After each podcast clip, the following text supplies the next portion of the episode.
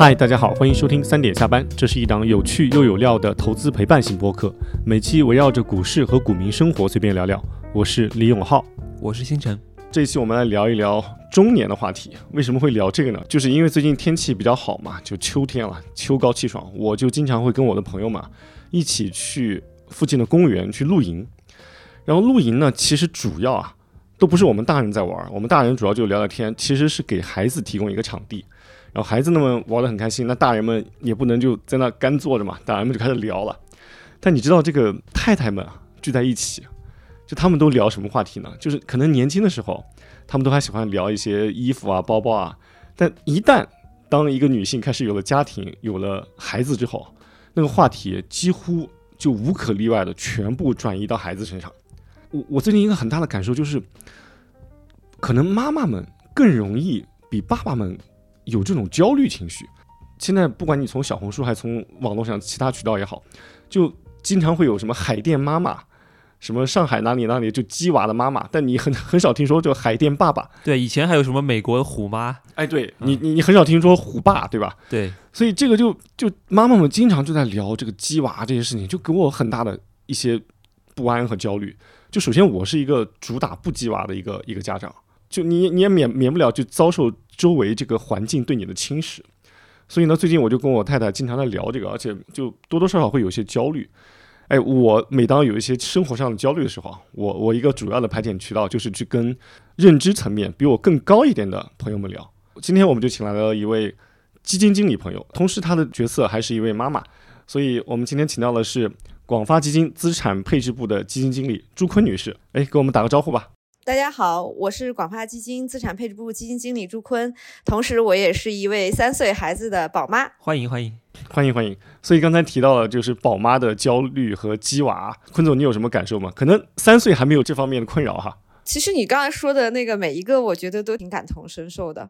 嗯，因为我身边的这个朋友们在这个问题上，其实确实像你一样的，基本上可能这几年我跟我的朋友们的聚会，基本上大家都是。在讲这个鸡娃，甚至有的时候，大家一起散散步什么的，都会谈到，就是谁家的孩子怎么聊一些这个学习呀，怎么在哪方面培养啊这些事情。我觉得这个在中国这个现在的这个社会里面，我觉得其实尤其是在身边，我觉得挺难避免讨论这个话题的。对对对，除了鸡娃之外，我们最近每每次露营的时候，也都会不可避免的谈到这个最近。可能这两年的一些变化，就大家除了鸡娃的焦虑，还都可能每个人头上都还萦绕着一种对于未来的一些不确定性的一些担忧。嗯，哎，这里正好今天请到了专业人士，就我作为一个股民啊，我这几年是真的蛮蛮波动的，我就不知道，就是从咱们专业维维度来说，你你你自己怎么来看最近就尤其对于我们这个年龄段的可能。一个很很广泛传播的词叫中年危机。哎，虽然我我我这个，我觉得很多人都谈到这个人到中年哈，呃，我其实挺不愿意承认危机这个词儿的。嗯，因为一谈到这个危机这个词儿，感觉好像自己要被淘汰了似的。其实这个这个词儿，我觉得其实大部分是想表达一种人在中年需要多个维度里头去求优化的这么一种失衡的感觉吧。我觉得传统里面有个词儿挺好的，叫上有老下有小，嗯，就是自从我自己有了小孩也是一样的，就是你会不停的面临这个冲突，呃，你有照顾小孩和工作的冲突，嗯，家里面突然有人生病，或者是在跟你的工作，呃，有这个时间上的这个冲突，呃，你自己的自己的生活和你这个家庭责任之间还有一些冲突，我觉得其实这个危机可能更多的。其实大家是想描描述这种状态，比如说，其实我孩子刚出生完了一段时间的工作，其实是也是挺处于这种比较失衡的这种 状态的。是是，哎，我觉得这个只要有了孩子之后，就整体的一个精力就受到多方面的拉扯。反正我自己是一个两个孩子的爸爸，在在我和我太太都不上班的情况下，我们都经常会感觉到时间不够用。所以，星辰，我觉得你真的要珍惜自己现在 快乐的单身时光。哎呀，我听你们聊中年危机，其实，其实我觉得每一代人或者说每一个年龄段都有他的一些焦虑了。确实，我赞同坤总说的，就不要太去渲染这个词。呃，比如说我我作为九五年生的嘛，那么可能九零后，我身边的朋友大概是这个阶段的，那大家也有很多的焦虑。那首当其冲呢，就是跟跟你们这些八零后的，呃，已经有一些资产的人相比，主要还是啊生活的压力，就是这个财富方面。其实像像我们都还是在离钱比较近的行业里面的嘛，但是呢，有时候我面对买房这么一个大窟窿，还是会有一种无力感。我觉得对于大多数的白领来说啊，他一套的一线城市的房产就是一纸卖身契嘛。你像北京，那可能平均工资，我觉得你往你往高了说，也就一万五嘛。啊，那一万五就代表着说你三十年不吃不喝打工。然后还不能犯大错，然后你才能买得起一套比较小的公寓。然后对于我们来说，可能买房要花钱，对吧？那个恋爱也花钱，就是要要这个送礼物啊，这个吃高档餐厅啊，然后结婚还有一堆事儿，对吧？要送呃要给什么彩礼呀，要办婚礼，还有什么之后的奶粉钱，嗯，对吧？所以我昨天还看篇文章说，这个年轻人在北京、上海月薪不过万。就根本就没有什么体面的生活哦，那确实对。然后这这是可能说物质方面吧，嗯，但是其实除了物质方面，我觉得年呃也有精神层面。其实中年危机，我感觉这个词本身也更多是指精神方面的啊。古人是说三十而立嘛，那么我现在还有两年是到这个三十岁，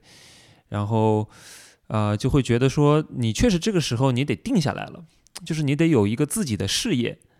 啊，然后但现在的这个世界上，它给出我们选项太多了，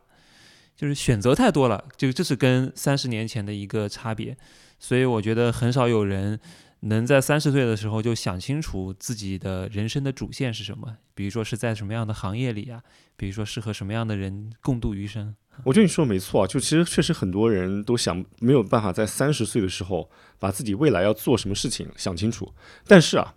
哎，我我在这里啊，我要自吹自擂一句啊。虽然我三十岁的时候，我也没有想清楚干什么，嗯，但是我早在二十岁，甚至在二十岁以前，我就开始想，我怎么去把钱给赚到，就是怎么去把我未来人生的这个钱的一个布局，给它做一个提前的铺排。那你还蛮前瞻的，我感觉我二十多岁的时候都在谈恋爱，或者或者这个。就就看一些文艺的东西，对，因为因为是这样子，就是正好正好跟跟坤总在聊这个，刚才聊鸡娃这个事儿嘛，就是我觉得就是我对孩子是完全没有任何的，就是在学习方面的逼迫和和和期待啊，我觉得是我是那种典型的叫园丁式父母，嗯，就对应到另外一个词就是木匠型父母，就我的期盼是我给他提供一片土壤，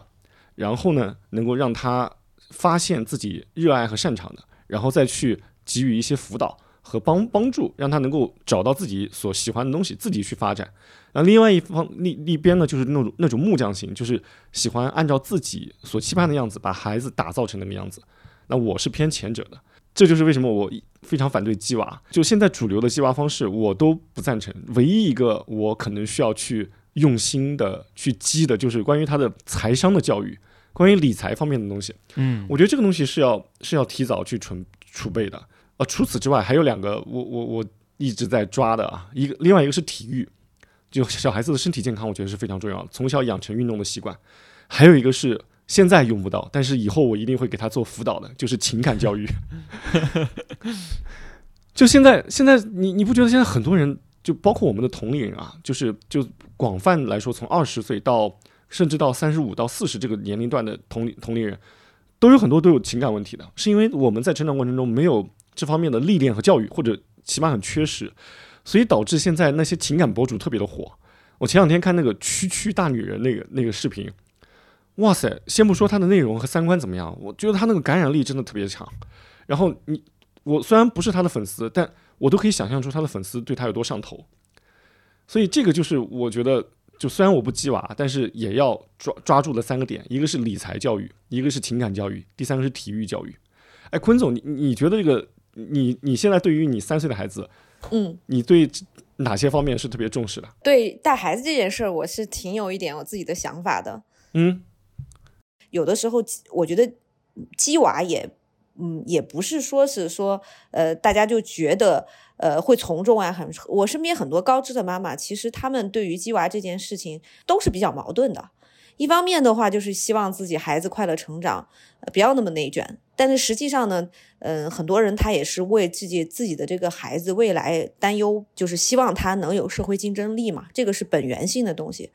那我呢，其实自己也想过这个问题。我觉得，首先呢，呃，虽然我不喜欢“鸡娃”这个词，但是我自己觉得，其实孩子他到这个社会来的话，就是社会竞争力的这个东西，我觉得他是要自己去有，因为他要在这个社会生存嘛。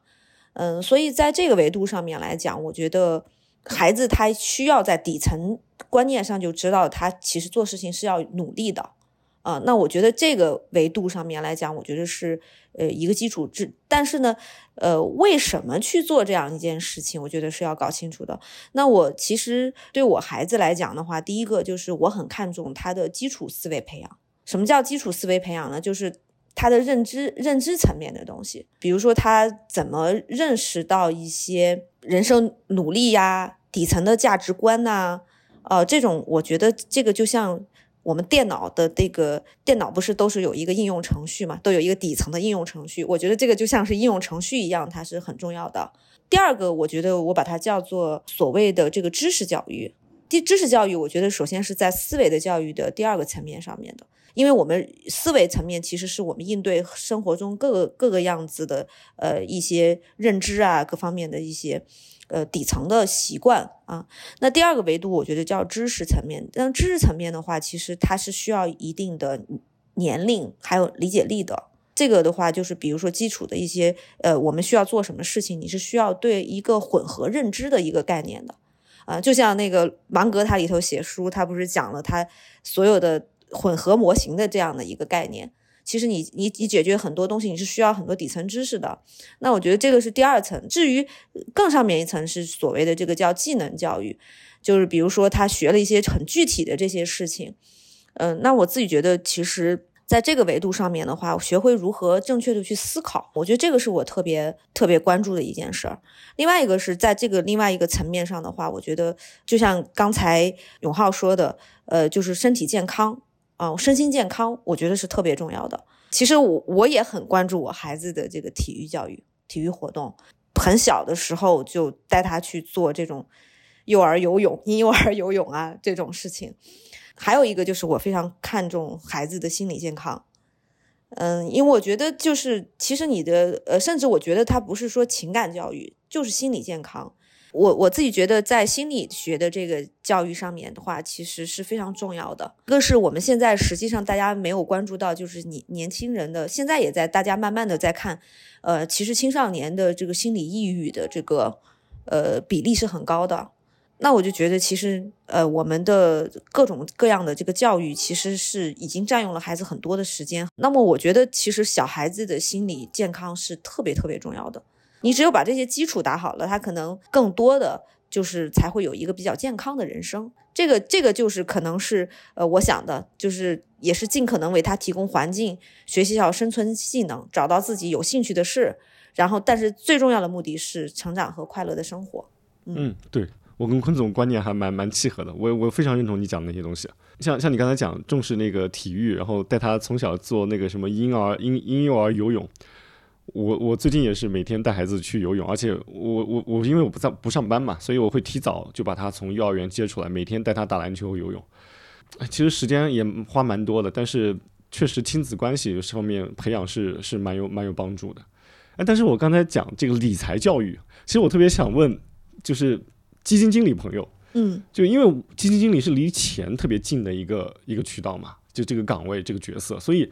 你在这方面有没有对他有一些特别的期待？哦，我肯肯定是会的啊，嗯，因为我觉得我的那个，我觉得理财教育特别重要。我很同意你刚才说的那一点啊，倒不是因为我这个就是是在这个行业里面的原因，嗯，其实最主要的原因是因为我觉得我们太过于就是书本上的知识，我把它叫做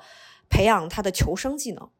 啊，就是相当于我要出去赚钱，我有一个劳动的这个技能，我需要为别人就是服务来获得我的收入，对吧？对。但是实际上，我们很多人，尤其是呃老一辈的人，他们其实没有太多的存款的时候，大家不会关注到这个理财，但是现在的小孩不一样了。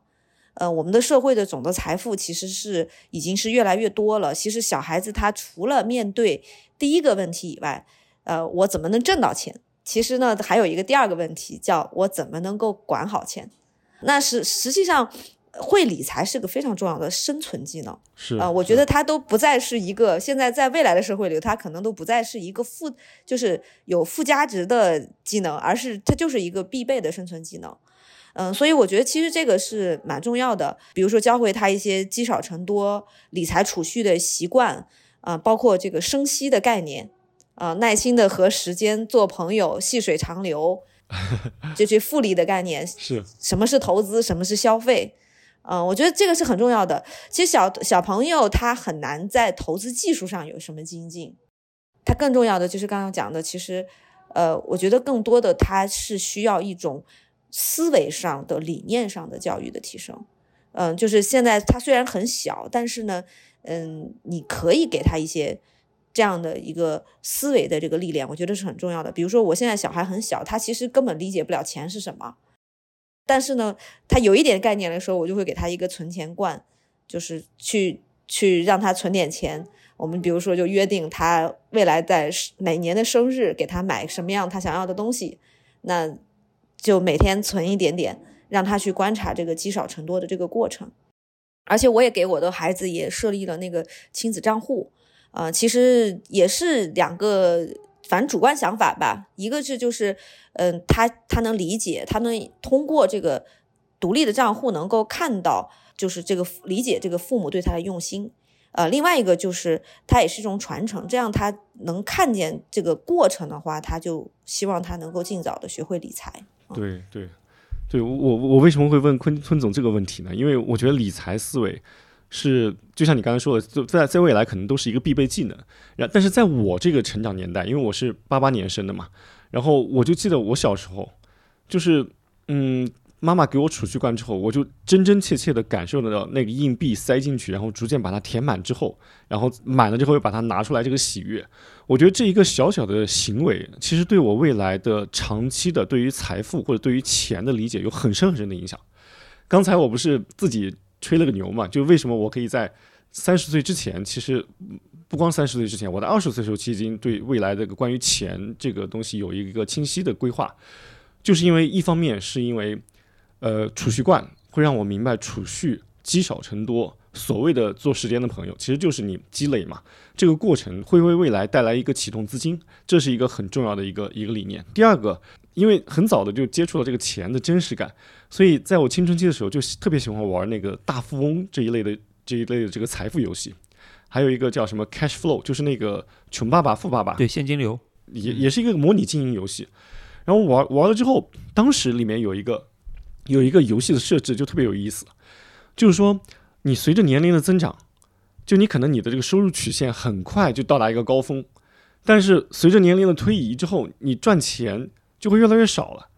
就是那里面会有不同的职业嘛，就可能如果你是一个建筑工人，他他给你设置的这个职业曲线就这样子；但如果你是一个律师或者说是一个医生，他给你设置的这个收入曲线就是另外的样子。我当时就是通过玩游戏，就深切知道两个概念：第一，就是每一个职业它的这个收入的喇叭口，就它的增长曲线是不一样的。第二，我从那时候我才十八岁啊，我就玩那个游戏的时候，我就想，如果我抽中的是建筑工人，那我怎么在我老年的时候有一个很好的生活？所以其实从那个时候就播下了一个种子，就是说我其实，在二十岁的时候，我就要想我三十岁的时候怎么去赚钱；那我在三十岁的时候，我就要想我在四十岁甚至五十岁的时候怎么去把这个财富给它给它这个做一个很好的铺排。所以这就为什么我二十岁的时候开始炒股票，然后后来运气好，然后就就取得一波增长。我自己的这个成长经历，我就会非常切实的想把它传递给我孩子，因为孩子就是他对于钱他。接触的越早，他其实这个种子播下的越早，他越有可能去生根发芽。我觉得这个东西也是跟刚刚坤总讲的时间的复利是相契合的。还有一个就是，我觉得从反向来说，这个关于经济活动是一个非常容易犯错的一个一个事情。所以对于所有容易犯错的事情，我的一个人生理念就是，你都应该尽早去试错，因为很多这些投资活动或者说经济活动，它是没有标准答案的，而且它这个体会必须只有。你自己有了体会之后，才能去获取这个认知。那只靠爸爸或者妈妈给他讲，他是很难获取深刻认知的。啊，对，浩哥，其实听听你说，我觉得现在年轻人还是有很大变化的，就是大家都很早的就有这个理财的意识。哦，我前段时间还看到一张图片，是说有一个大妈举着牌子在相亲角，对对，然后说她诚招良婿，然后这个良婿的标准是啥呢？主要是要他这个长期的投年化收益可以达到百分之十以上，然后呢，他然后他就送什么送房送车，然后啥都啥都这个啥都能给他。就是为了找这样一个理财能力比较强的人，所以我是感觉现在丈母娘啊，都还是都还是蛮长期主义的。就他知道，就像刚刚呃坤总说的嘛，就是有一些东西，它可能是技能层面或者知识层面的，或者说或者你的呃一些现在现在有的财富，对吧？但是呢，还有一些东西是在思维层面的。那你我们要去找什么样的人去同行，其实更多是也是看他的一些底层的。基因底层的思维，所以这点，呃，我其实刚刚都在记笔记啊。坤总分享的几点，我真的印象还挺深刻的。就一个是那个，呃，心理健康嘛，啊，因为现在百分之三十人有抑郁症，应该，所以所以应该从早做起。然后一个是思维模型，然后还有一个就是理财理财教育。对，哎，那浩哥，我其实也有一点想反问一下你啊。那既然你已经那么早就琢磨这个事儿了，十几岁就开始做生意，对吧？然后后来炒股也赚了不少钱。那你为啥现在还会有中年的焦虑呢？我觉得这个主要是时间的拉扯，就是我人到中年之后啊，就起码到了我这个年纪，哎，不不能说中年，说中年感觉自己很老，就呃就是，反正到了我我我三十五岁嘛，我会觉得就是有些东西是你可以准备的，但有些东西是你不能准备的。比如说可以准备的就是钱。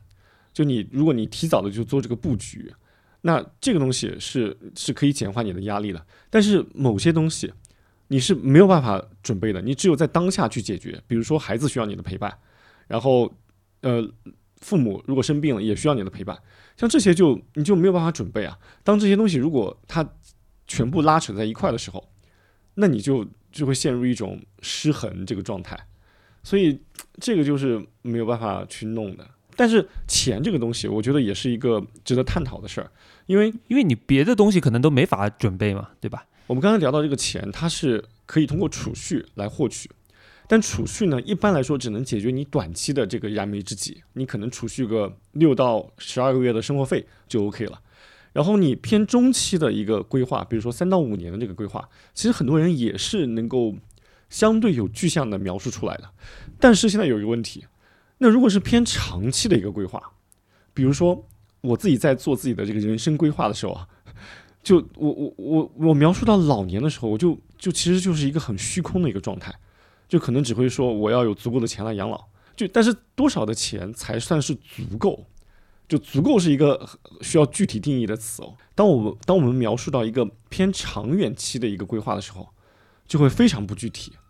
所以这里我想请教一下坤总啊，就是。关于这种长期的财务规划，尤其是当我们面临养老这个方面的一些问题的时候，有没有一些国际上通用的惯例，或者说比较专业的一些一些这个方法论？嗯，我觉得你问了一个问题问得很好，而且刚好是贴合了我自己的专业，因为我本身就在基金公司做的就是养老基金这一块的业务。养老这个话题，其实我觉得首先是一个必须要做的事情。嗯，对，嗯，这为什么这么说呢？因为生老病死这是自然法则。就是没有人能够逃离这个自然法则，所以就是人一定是会老的。我们其实在这个里边，他会提到一个叫人力资本的概念。哎，对，呃，我们在年轻的时候，其实你人力资本是高的。那我年轻的时候，我其实是有很多的体力精力去赚很多的钱，但是呢，实际上你随着年龄增大了以后，那么实际上你的呃体力各方面都下降了以后，其实你的从社会上获得这个收入的，就是机会就会越来越少。这个它有一个专业名词叫人力资本。那刚才永浩在谈到你之前的这个经历的时候，就讲到就是说不同的呃呃职业它会有这个不同的喇叭口曲线嘛。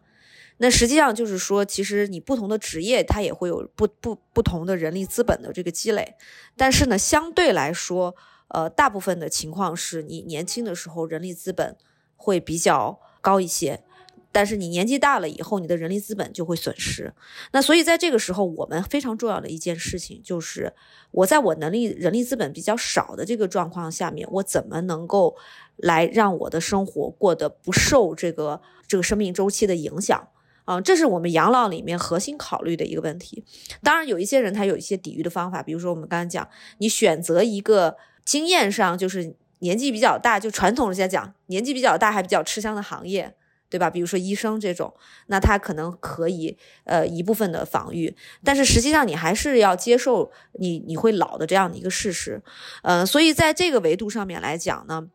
那你为你的老年做这个准备，实际上是很是非常必须的，啊，所以在这个里头，我其实呃来看的话，就第一点啊，我觉得其实最重要的一点是年轻的时候要。多努力工作，多赚钱。对，我也认同，非常认同。然后多赚钱，多学习理财的知识啊，这个是非常有用的。现在跟我们那个时候上学的时候不太一样了。其实现在你看各大基金公司，还有就是比较大一点的机构啊，啊，他们都会有非常大力度的推崇投资者教育这一块，非常广泛的，你可以听到这些讲座。看一些投资经典的书籍，这些本身我觉得这个提高这个理财能力，它是一种认知能力和筛选能力，那这个是非常重要的。第二个的话就是，呃，实际上呢，我自己觉得你为你老老年可以做很多事情，比如说你保持好健康，啊，就是老老年的生活其实就是有非常大两个维度来决定你的质量的，一个是你的身体健康程度，第二个是准备了多少。呃，这个老年可以用的这个资金，啊，就是我们所谓的这个储蓄。那在养老的这个呃投资的类型里面的话，嗯，其实我们特别多的要考虑的就是贴合自己的实际情况，因为你的规划是非常长的。比如说，可能一个九零后啊，那你可能你要考虑到你退休的日期，使用钱的时间是二零五零年，或者说是二零五五年。这样比较长的一个阶段，那你在考虑在这个问题里的时候，实际上你的这个问题它和我们短期理财是不一样的。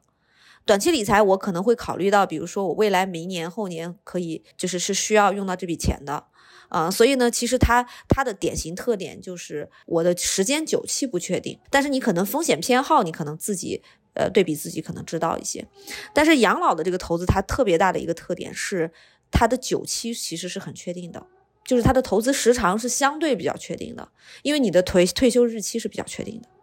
所以呢，嗯，我们养老投资里面非常重要的一个概念，其实就是说，呃，我们需要平衡的是，第一个，我们的人就是人的生命周期，那你越年轻的时候，你肯定钱比较少嘛，你越往后面，你的钱就越来越多了，嗯，这是你的这个资产会随着你这个生命周期变化。第二个就是你要考虑到它是一个相对比较长久期的钱，所以你要考虑到我这笔钱怎么样投我更有效率。复利的概念大家可能都理解嘛？那我相同的来说，我三十年后要需要用这一百万，我肯定是越早去做这个投资，我的收益率越高，我才开始需要的这个初始的这个储蓄是更少的。所以在这个维度上面来讲啊，就是关键的核心理念，我觉得大家一定要建立起来。哎，坤总刚才讲这个我特别认同，就是一定要提早去布局，因为你越早，其实你就给自己越长的缓冲时间嘛，就越越到时候真的要用的时候会越来越从容。哎，但是我我有个问题啊，就是嗯，我应该准备多少才算足够呢？就是就我也不能把这个目标设的特别的高，比如说我一年要。假假设啊，比如说我等我老的时候，假设我一年要三百万、五百万来养老，这显然是有点过于的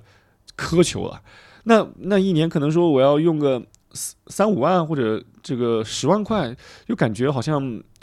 老年过得有点紧紧巴巴的。就是我应该定什么样的目标，会是一个更合理的一个数值呢？嗯，它其实养老的这个需要多少钱呢？实际上是肯定是个性化的。因为跟你所在的地区有关系，你在一个三四线城市和一个在一二线城市的人，他肯定养老准备的钱不一样的。然后另外一个就是根据你的收入也有关系，有些人收入高，有些人收入低，那他可能能够就是适应的这个养老的这个呃需要的数额也是不一样的啊，就是生活标准不同。所以呢，它这个东西呢，其实综合考量的有多个因素，比如说你个体的生活成本啦，你有预期寿命啦，投资回报率啦。但是呢，呃，实际上国际上它是给了一个原则的，就是呃，你基本上它在你退休以后用于你日常收入多少是能够让你的生活不受到很大的影响呢？基本上它有一个数数据是叫养老替代率的概念，基本上是达到你的退休前的。呃，收入的百分之七十，因为你退休以后，你肯定你的支出是比你上班的是要略少的嘛。就是世行组织，它在这个概念上面其实是给了一个标准的，大概就是百分之七十左右，就是一个比较合适的一个养老的替代率了啊。就是有维持这个水平，你基本上就可以和你之前退休之前的生活不受大的影响啊。哎，我自己盘算一下，我现在因为在家待了三年嘛。我目前日常的开销确实是我以前上班的可能百分之七十左右。对，这样，如果如果假设自己现在的状态是养老的状态的话，那确实就百分之七十是一个还蛮蛮合适的数字了。但我又有问题啊，就是因为像这种，就是因为现在我们现在投资渠道也比较少啊，就是尤其现在我们主要能够接触到的就是像像股票这类，因为我自己和我因为我和星辰就做股票做了很久嘛，哇，那个那个。那个那个心情啊，是很酸爽的，就是，但是当我们面临这种养老的这种产品的布局的时候，我觉得肯定有两个要求啊。第一是它一定要稳健啊，就是它最好最好是不能亏的，就即使嗯，即使它真的如果有一点波动或者说有一点向下的这个亏损的话，那也不能太大，就是不能影响我的心情。就因为你想，这个有时候股市它就是我们的投资产品，它波动的时候。它最重要的不光是钱的影响，最重要对自己让自己心情很郁闷。那我可不想等我老的时候还要每天还要忍受这个股市的毒打。现在对于这种养老型的这种产品，它主要的配置的主那个主流资产就是底层资产主要是哪些呢？还有就是它怎么去解决波动性和这个长期的收益性的问题啊？呃，我觉得刚才你讨论的有一几点哈，就是其实是大家朴素的一个养老的一个需求。但是首先就第一点，我觉得你要考虑到一点，就是说养老它是一个非常长期的过程。你核心是你比如说我要在我未来二三十年里面相对获得一个比较好的一个呃就增值。至于稳健性这个风险偏好，其实每个人因人而异不同。呃，因为因因为你持有时间拉长的这个概念的话，你的本身这个增值的持续的累积速率就是还是就是相对来说是还是比较不错的。那在在这个维度上面来看的话，其实，嗯，现在国内我们这个第三支柱呢，其实现在就是推出，呃，就是包括就是养老养老基养老金，就是养老基金。啊，那么我们其实就是这种呃养老类型的基金，我可以给大家做一个介绍，就是他们是怎么来就是承接你刚才说的这部分养老的需求的。那首先呢，其实养老金这个维度呢，它其实在海外已经呃发展的就是时间非常长了，呃，而且呢，实际上整个的规模也是比较大的。也是一个比较主流的，就是投资的一个模式。那现在的话，就是比较成熟的这个养老类型的产品呢，它一般是分为两个系列，一个叫目标日期系列，一个叫目标风险系列。目标日期，我们先说这个目标风险啊，因为目标风险呢，其实这个顾名思义了，就是它产品里头大多数都会有点什么稳健型啊、平衡型啊、积极型啊这种名称，它其实就是针对的每一个人的个人偏好、风险偏好不同。嗯，风险偏好这个东西呢，它其实大部分和个人的性格有关系，所以呢，实际上，呃，是一个比较稳定的概念，它的和你的风险承受能力有有很大的关联嘛。如果你知道自己就是一个稳偏稳健的一个选手，啊，那那你可以选择的就是比较比较偏稳健的目标风险的这一类，其实是比较适合的。那有一些人他可能需要高权益的，呃，因为我们讲了，其实养老金它时间非常长。他，你投资他可能是二三十年的这个长度，所以很多人他其实是更希望我的我的收益更高的。呃，那在这个维度上呢，那他可能就要承受一些波动。有些人他是能承受这个能力的，那他就会选择这个高波动的这部分。是是，这是这这个的话就是叫目标风险。那我们还有一种基金是叫目标日期，那目标日期就是专门为养老设计的产品。那这个目标日期呢，它的它顾名思义，它这个日期是什么概念呢？其实它就是对应你的退休日期。比如说我是四五年退休，那我就选择二零四五的产品就可以了。所以它其实是比较简单的一种规划的一个方式。它这个产品的特点在哪儿呢？就是我们刚才讲了，其实养老类的产品，它很多时候是一个，呃，你的生命周期和你的这个整个的投资周期相结合的过程。那比如说我在年轻的时候，你其实没有太多钱，但是你的风险偏好是高的，嗯，因为你更更想积累更多的，就是对对这个收益率的渴求更更更强烈一些。但是你随着你年龄变大了以后，呃，你的基这个人力的资本也变少了，但是我的储蓄会越来越多，啊，那我的储蓄越来越多的时候呢，我就希望这个钱稳健，而不希望它就是非常大的波动，因为这样很影响我的心情嘛。那所以呢，在这个维度上面来讲的话，它自然而然你的人生的风险偏好就会随着年龄的增加变变成一条下滑曲线。年轻的时候，它的风险高；年年龄大一些的时候，你风险就会变低。啊，那到退休的时候，临到退休了，我肯定更不希望它波动很大。那我就，呃，那可能就会是一个希望它，呃，稍微的这个正收益概率要高一点的这样的一个投投资的模式。所以在这个维度上面，我们就可以看到，它就会自然而然形成一条下滑的曲线。我们这个有一个专业名词叫下滑航道。下滑航道。对，下滑航道就是年轻的时候权益高，嗯，投资权益高，呃，随着临退休越来越近，它的权益的比例会下滑到一定一个合适的比例，呃，所以它这类的产品呢，其实就是比较所谓的叫一站式的，适合这个养老目标的人，就是更能结合大家的这个投资的这个这个匹配度。那这类的产品呢，实际上它就是属于叫目标日期类的，嗯，那么。这两种类型产品呢，其实就是专门的养老 FOF 类的这种产品，为这个就是大家的这个呃养老的需求诞生的这个产品。嗯，我还听你说这个目标日期啊，我就想起以前工作时候有一个专 经常被提到的词叫以终为始。嗯，就这个其实刚好不就是把我们这个职业的终点作为一个作为一个目标，然后往往回倒推，然后制定这样一整个。长期的养老的计划嘛？对的，对的。你刚才讲到这个，还你刚才还提到一个词是 FOF，嗯，FOF 这个词，因为可能可能很多听众不太了解，就其实就是 Fund of Fund，它其实算是一种分散型的一个基金这个配置。对，所以这个你你们是是用 FOF 的形式，其实是相当于也是帮助我们能够分散一些风险，对吧？对的，防止万一 万一这个，因为最最近这两年像什么像像像我以前做地产嘛，就看起来很多地产公司他们他们那个。信用的很好，然后但是当行业出现风险的时候，那那可能就是整个行业的灾难。嗯，所以把它分散到各个行业，甚至说各个不同的这个产品池子里，它它这个也是对养老的一个更好的一个交代。嗯，其实呃，我介绍一下，就是因为 FOF 这个类型呢，其实它是 Fund of Fund。它其实下面呢投的是它一个产品形式，下面投的就是一些公募基金哦。那么有有有有这个固收的产品，也有这个权益的产品啊。呃，比如说低风险的，我们可能就会权益会少一些，固收会多一些，固收类的基金会多一些。那它为什么就是它它实现这种产品呢？我们使用 FOF 的这个产品来来做呢？最主要的也是其实是专业的人做专业的事。嗯，因为底层的单一的资产，我们想要养满足这个养老的目标，其实你想想是蛮困难的。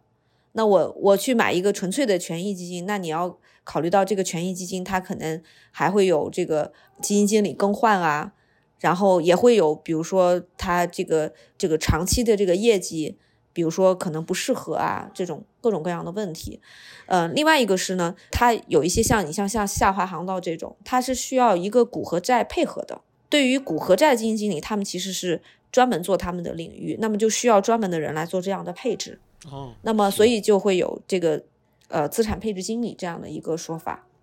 所以我们就会采用 FOF 的这种形式，它有几个优势。第一点呢，就是它比较分散。刚才你讲的非常对，尤其是比如说我们买一些债券的一些基金，你多个的债券基金，你可能遇到的这些风险啊，违约的风险肯定是少的。啊，第二个呢，就是呃，实际上你集中在不不同的人身上的话，比较我们现在 A 股的这个基金经理是非常多的，那么他通过优选呢，实际上呃，在分散的过程中，其实他还能提高效率啊。那所以在这个维度上面来讲，比你自己单一去选，其实现在这个全市场你要去选一只好基金的难度也是很高的。是，嗯，对，这这个是一个。那还有一个就是它可以多承载一些就是资产配置的效果，呃，那么就是达到一些包括你看它还可以设计出像养老目标日期的这样的特定的组合的这种形式，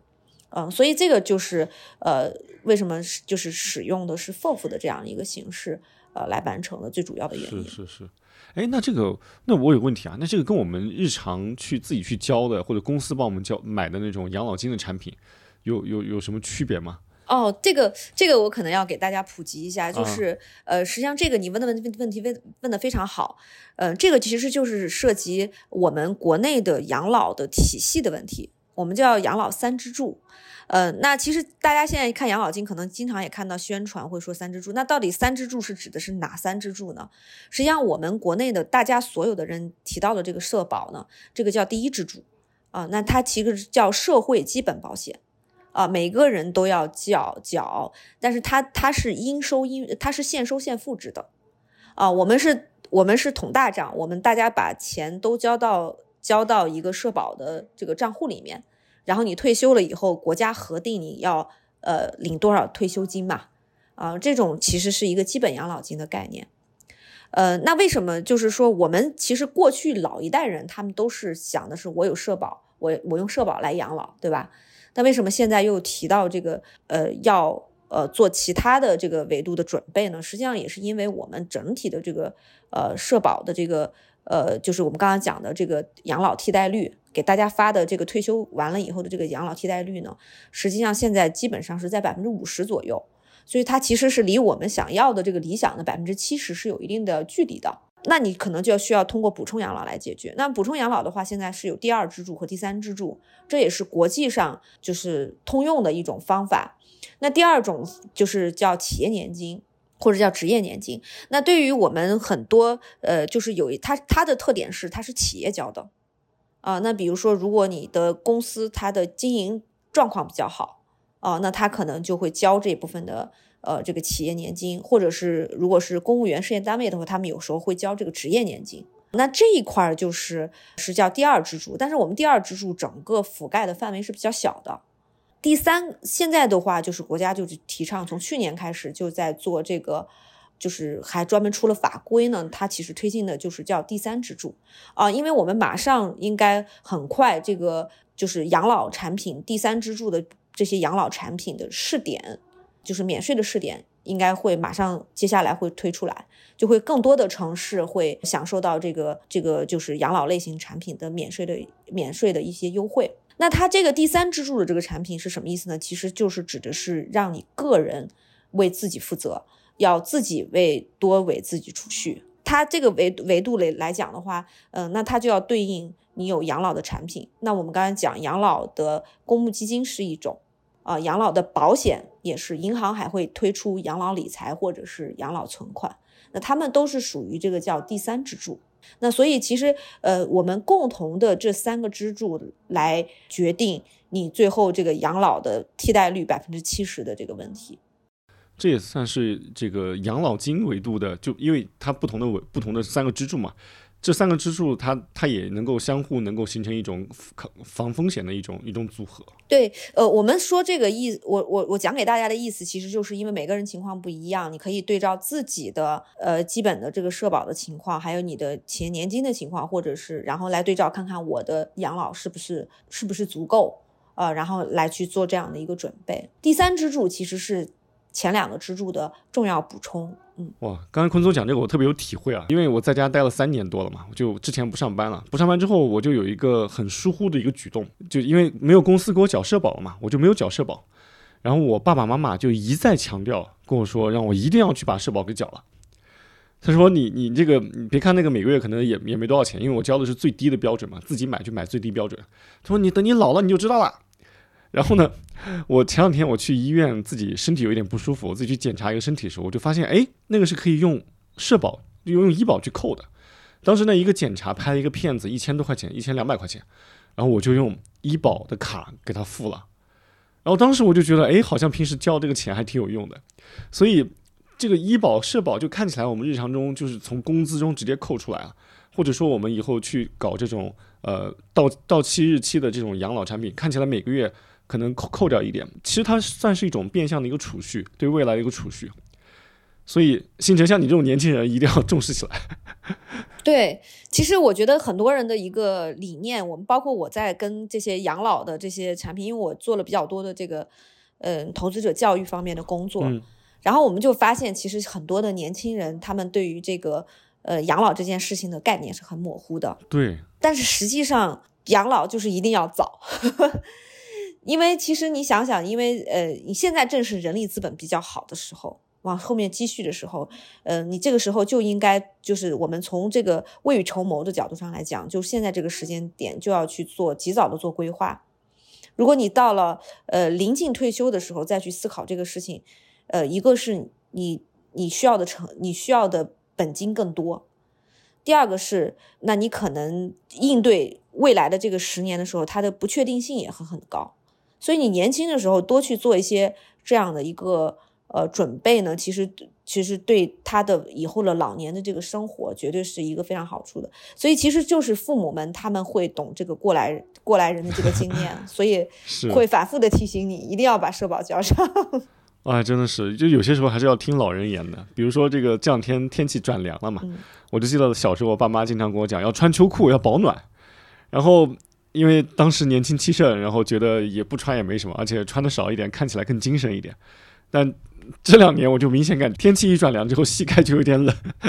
所以养老和对于一些养生的一些话题，真的还是要听过来人的经验。星辰，你你作为二十多岁的年轻人，你你有没有什么感想？其实刚刚我听坤总讲那个人力资本的生命周期的时候，我很有感触，就是。呃，因为我上上上周不是也去了那个复旦北京校友会的当那个嘉宾嘛，然后我们有一个学长，他以前是 IMF 的那个总裁，然后他他那个分享讲的就是有一张图我印象深刻，是说平均来看一个中国人他的收入在每一年是怎么是什么样的，他有一个曲线，然后消费有一个曲线，让我非常吃惊的就是那个收入的曲线的高点其实是在三十多岁的时候，就是我之前以为。呃，之前我的固有认知是觉得可能要就是越老越值钱，难道大家都不是这样的吗？因为因为我看到很多例子都是那个可能说五十多岁啊，或者六十多岁啊，但六十多岁可能夸张了，可能退休了，但五十多岁他们都企业里的这种高层嘛，然后就很能赚钱，对吧？但后来我我一个是看了那个数据嘛，然后我后来自己也想了一下，我我感觉呃，可能我们看到的也是一个巧合。就是为什么五十多岁的人赚的会比四十多岁的人多，四十多岁的人赚的会比三十多岁的人多？因为我们过去的三十年是一个经济高速发展的三十年，就有可能是因为生的时代不一样，而不是而不是说你越老就能赚的越多。那基于这样一个假设的话，那其实我觉得对于未来的你的现金流的预测就完全不一样了，对吧？假设你你你是三，你会你那个三十二、三十三的时候就是你收入的高峰了。那你是不是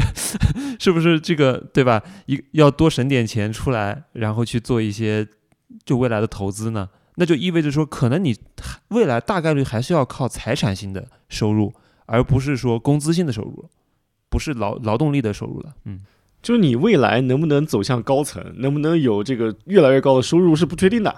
但是你未来会越来越老，这是确定的。所以 我们要为已经确定的事情提前做准备。哎，那那正好这里有个问题啊，就如果我现在就想做准备的话，那这种我们应该是用什么样的周期去去去参与其中呢？因为比如说像我以前上班的时候，那每个月发工资的时候，我的社保啊、医保啊这些都就就强行的被扣除了。那现在如果是个人，因为做这个第三支柱，你刚才提的第三支柱支柱作为一个补充嘛，那如果自己去想参与这个这个第三支柱的补充，是一个应该是以怎样的一个频率，或者说呃？怎样的一个姿态去去参与？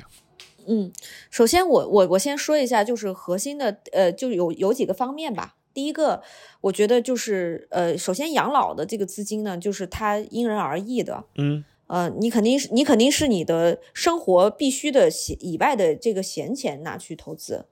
呃，那来做储备，因为我们呃，我觉得这个这个这个账户它会是一个单独的嘛，就是你要为未未来，你肯定不能影响到现在的生活，对吧？所以其实这个是第一个原则。那第二个的话，就是我们现在还有一些政策，比如说政策的话，就是现在去年推出的这个呃养老的这个指引的话，就政策指引的话，其实我们每个人每一年是有一万二千块钱的这个免税的额度的。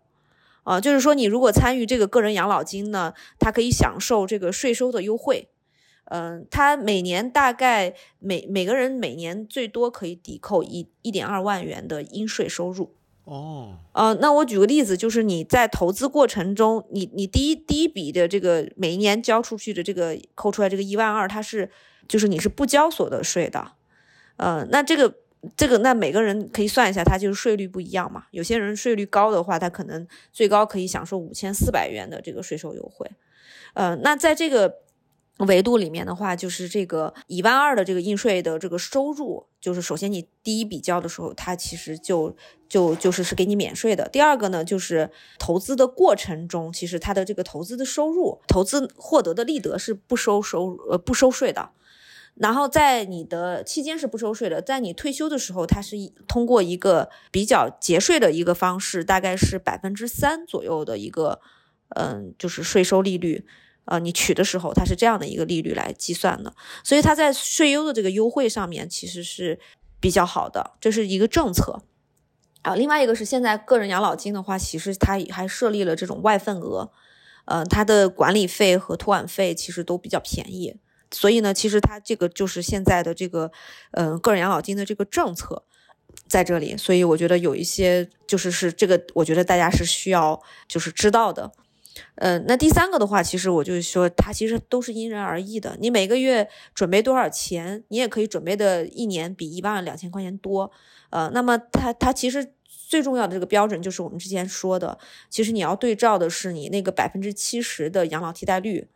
呃，那你可以考虑综合考虑一下自己现在的基本社保的情况，或者是第二支柱这个就是呃你的年金，还有职业年金、企业年金的情况，大概自己心里就有数，你要需要大概多少的这个个人养老的这个补充。我是建议，就是大家就是做到因人而异。那如果是你比如说投资的这个以什么样的节奏呢？你也可以采取呃每年投的方式，也可以采取每个月的方式啊。那么或者你也可以采取一年以里边市场跌多了你多买点儿，涨多了你少买点儿的这种思路都可以啊。哎，其实我去年底就开了那个个人养老金的账户，当时主要冲着那个一万二。对，节税去的，嗯，然后，然后我我印象中好像是在银行那边开那个账户嘛，然后那个账户这个里面钱就可以去买各种产品，对，然后当然我肯定是支持咱们公募基金事业，所以我就去 去买了。我当时好像我没注意是不是养老产品，但反正我买的应该是基金，对，那应该是因为他在那个基金的那个范畴里面，应该买的都是呃养老基养老 FOF 的外份额。听您说还能节省费用，说他那个份额是比一般的基金要费用低哈，还挺好的。是要便宜一些的，对，所以这个政策的话，我觉得其实也是比较也大家也需要知道了解的，这样你可以多多为自己做一些选择。我听坤总讲完，我现在都要拿出纸和笔来重新算一下我自己的一些财务规划了，因为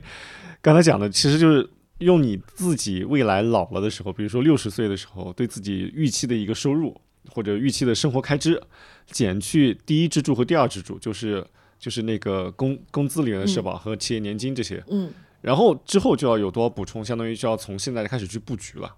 其实我从个人来说，对养老或者说对于偏长期的规划，其实还蛮感兴趣的。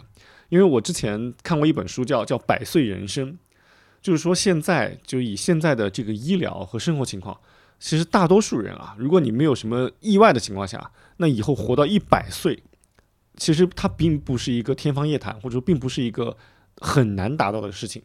所以如果如果你把自己的生命周期放到一百年这个维度来看，那很多我们以前固有的观念都要被打破了。比如说，是不是真的一份职业做到老？如果你把这个工作的时间从二十岁放到七十岁，那可能就是不同的人生态度和和人生体验。然后，那如果说你把这个生命放到一百岁的时候，那可能我们这个养老，以前我们可能觉得从六十岁到八十岁是一个养老养老的这个规划。那如果你从六十岁到一百岁，那四十年这个养老规划，那真的是一个还蛮系统的，需要蛮重视的一个工程的。对的，现在有一个就是我们在养老基金的这个研究里面，其实也有一个很重要的词，嗯，叫做长寿风险。就是说，为什么养老目标基金这些基金，你看它下滑行到，比如说到退休了六十岁，嗯，它为什么它会一直存续呢？它会转成一个普通的基金存存续，就是因为人有长寿风险的。其实我们正常的，如果你去看那个消费曲线的话，你会发现。呃，六十岁到退休到七十岁之间，其实人们的是通常的收入是比较充裕的，而你的消费支出，尤其是医疗支出，并没有很多。因为七十岁以上人的那个各种各样的这个大的疾病的，就是患病率就会骤然提高。呃，那一般来说，七十岁以后，他的整个消费的收入就支出就特别多了。嗯，所以在这个维度上面来讲，呃，长寿风险。就是是一个其实，在养老问题里头非常重要的防线风风险，所以呢，其实其实是很建议大家采用投资的方式去做的。这样的话，因为你到了六十岁或者到了七十岁的时候去算的时候，你可以更更多的去考虑，就是它后面它还是以一个前生就是就是投资的模式，有一些有一些复利投资回报的这样的一个模式去做。所以，其实你不光要考虑到你六十岁、七十岁的问题，确实是想考虑到人现在是有这个长寿风险的。你像部部分有一些发达国家，他们现在平均的老人的生存的年龄是八十九岁，那就接近九十岁了。对啊，对啊，而且这是平均值啊。对，这是平均值。所以，其实这个问题是，呃，尤其是七十岁以后的医疗的费用，它其实是呃基本上所有支出的大头。嗯，所以我们在就是考虑你的养老日目标日期的时候，其实海外它也是有这个 two 型和 through 型的。two 型呢，就是说我到了六十岁的时候，我就就是下滑成一个固定的了。through 型就是穿过式，就是相当于是我过了六十岁，我还会再继续下滑，滑滑到比如说你七十岁的时候去做。哦，所以在买那个养老目标日期的基金的时候呢，大家在考虑的时候，其实你也可以不一定是你就选对应你到六十岁。你你可以根据你实际的情况，比如说我身体就是特别好，呃，我担心我有长寿风险，你可以买一个更远一点的，这样你滑的后面的滑的更慢一点的话，你的这个财产的增值的这个空间会更大一些。哇，这这个 to 型和 through 型，我刚才想了一下是什么，我后来想是两个英文单词，就是一个是到点式，一个叫穿穿越式。嗯，我们到时候会把一些这个这些基础知识也会放到我们那个 show notes，就是我们那个一个内容提要里。哇，今天真的特别感谢坤总啊！因为听你讲这些东西，真的重算是重构了我对于未来老年财务规划的一些概念。比如我我我确实对于刚才说的，不管是百岁人生也好，还有想起我自己个人的公众号叫叫叫我的名字，就写给二零八七，就二零八七，就是因为我是八八年生嘛，就目标就是我要活到九十九岁。所以我觉得你这这个真的很，这是。人生壮志，就就目光长，就是目光比较长远。对，就就特别喜欢做做长期的人生规划，因为就那个叫什么十六型的那个什么 MBTI 人格，就是喜欢偏规划那一类人，就没有日程表不能活的，就不管是单日的还是长期的。听讲完这个之后，我真的要要好好了解一下这个东西，真的非常感谢坤总啊，也很开心能跟大家分享。呃，我们在这个养老的投资的过程中，研究和了解到一些东西吧。嗯，很开心能与大家分享。对，今天学到好多概念，比如说这个养老替代率真的是一个特别实用的概念。相信相信我们听众们听到也会对于未来的长远的规划有一个更具体的、更具象的一个感官和和想象吧。我其实对衰老这个事情，我现在也没有那么恐惧了。哇。啊，这衰老虽然离你还很远，但是你也要为未未雨绸缪，对吧？这个就听过来人的经验啊，记得要穿秋裤。现在北京已经冷了。对。行吧，行吧，那我们就今天就先这样做。